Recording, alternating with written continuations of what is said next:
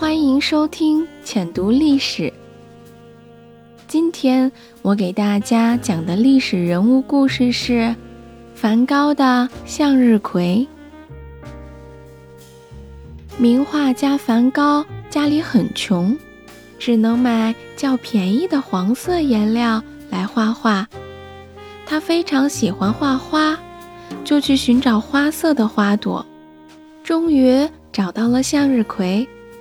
他把向日葵插在花瓶里画了起来。画着画着，他发现向日葵并不是都向着自己，而是有的向上，有的向下，还有的向左、向右。他悟出了一个道理：花儿是向大家开放的，它不会永远朝着一个人微笑。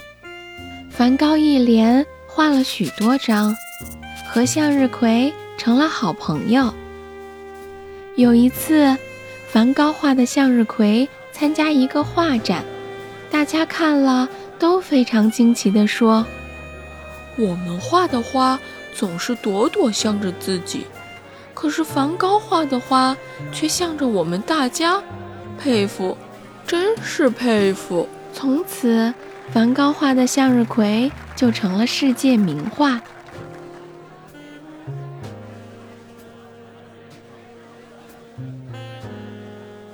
好啦，今天的故事就讲到这里了。有喜欢听的历史故事或者名人传记，记得给我们留言哟。